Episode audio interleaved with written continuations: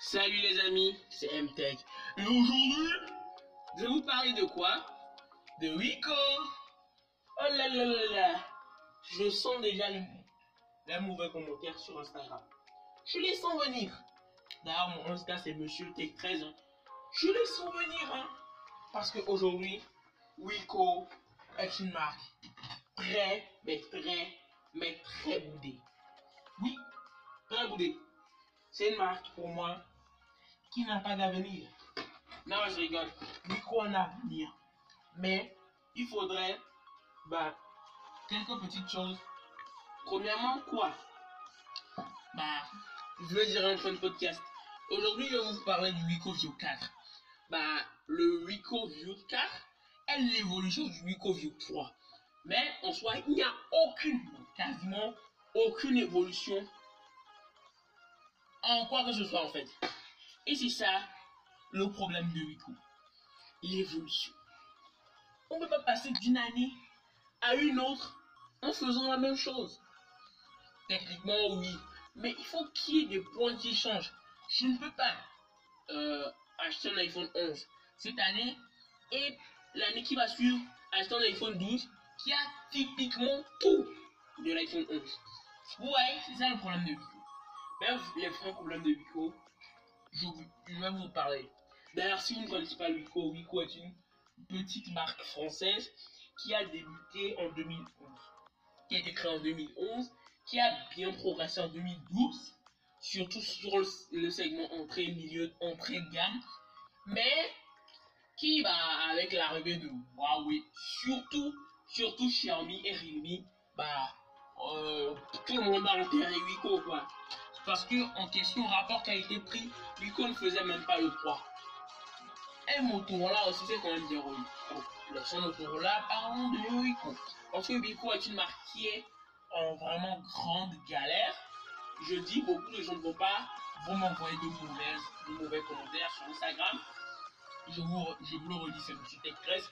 Mais en soi, il faut que cette marque évolue. Et on va vous dire pourquoi cette marque? Bah, n'évolue pas. Bon, premièrement, c'est la concurrence. hein.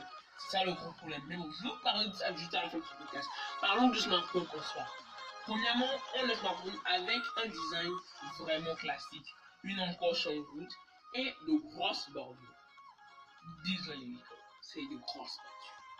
On a un smartphone assez épais, vraiment assez épais, hein, soyons sérieux, qui a un écran HD+, un écran LCD, un écran LCD IPS 60 Hz avec 270 pixels par pouce, qui a une diagonale de 6,52 pouces et fait 180 grammes. En soi, c'est pas mal, avec un dos en plastique qui fait effet vert. On a une prise jack et... Non, laissez, je vais arrêter les filles. On a une prise jack. Bon, à ce prix, c'est normal, hein. Achetez un smartphone à 170 euros, vous n'avez pas forcément les moyens de vous acheter à... des AirPods Pro, quoi, qui coûtent encore plus cher que le smartphone en soi. Mais on a un bouton, un nouveau bouton qui fait son apparition et c'est le nouveau bouton Google Assistant. Je vous assure, c'est quasiment inutile. C'est comme les boutons Bixby sur euh, les, les smartphones Samsung. Bouton bah, qui finalement bah, euh, a disparu. En soi, ce bouton, l'année prochaine sur le Vico View 5, si Vico est encore debout jusqu'à l'année prochaine, bah, n'existera même plus. En soi, ça sert à quoi d'avoir un bouton Moi, la meilleure alternative à OK Google, c'est quoi? C'est tout simplement bah, sur les bordures de l'écran de mettre des capteurs pour qu'on appuie sur les bordures, surtout pour un smartphone avec de aussi grosses bordures, pour activer l'assistant. Aussi, on peut aussi appeler Google, hein. tout simplement. À quoi nous sert ce bouton Bah, à rien. Franchement, à rien. Il n'y a pas vraiment une grande utilité. On peut avoir une double SIM, plus une extension de mémoire. On n'a pas de lecteur d'empreinte. Franchement, là, Miko, vous vous êtes encore, encore, mais encore merdé. Pourquoi on n'a pas de lecteur d'empreinte hein? C'est trop dommage. Pourquoi on n'a pas de lecteur d'empreinte? C'est franchement énervant. Ils nous parlent de ouais, ouais, la reconnaissance faciale, c'est le futur, etc., etc. Dites-nous juste que bah, c'est parce que vous n'avez pas les moyens. Oh, C'est tout simple et c'est tout réfléchi de dire ça comme ça. Wiko veut juste faire baisser le prix. Mais leur reconnaissance faciale est toute pourrie.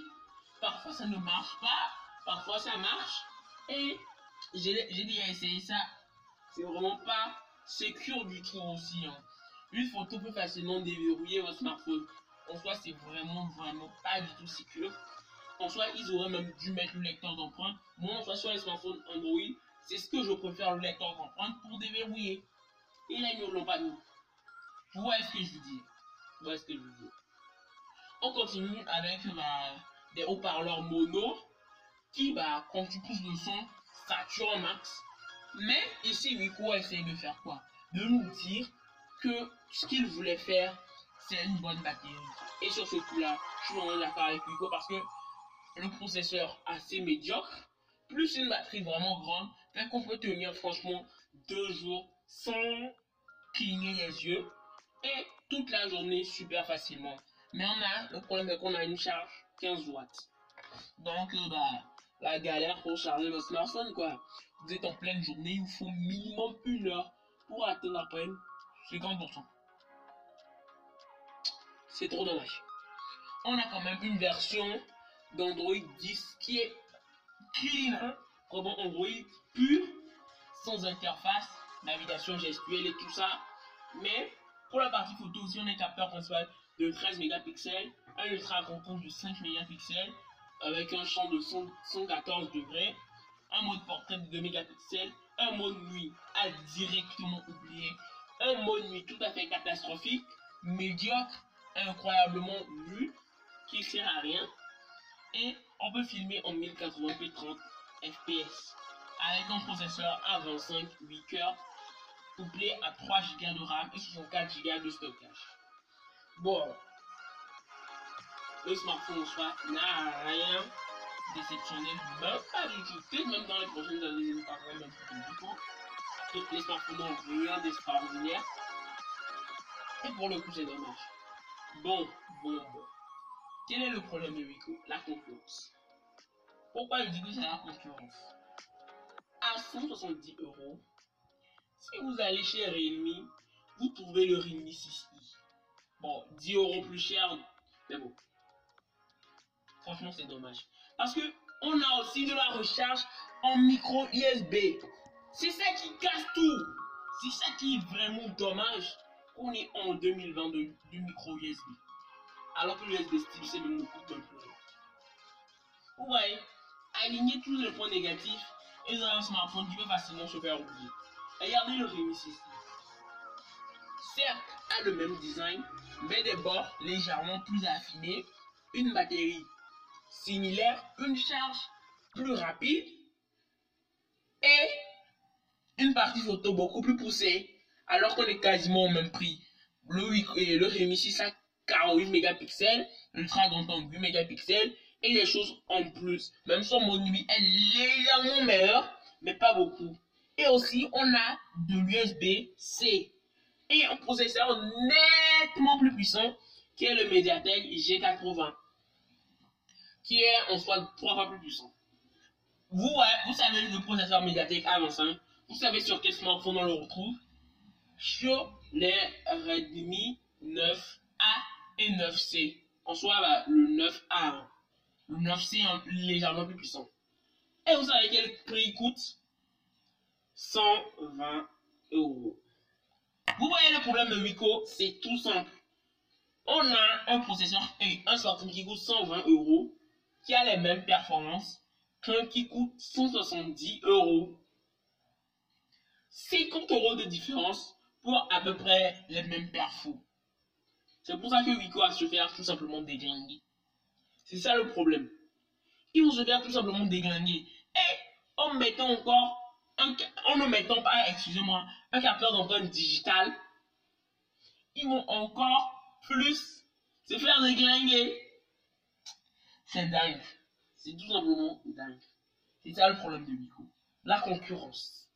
Parce que depuis 2017, Wiko a du mal ont du mal à s'en sortir.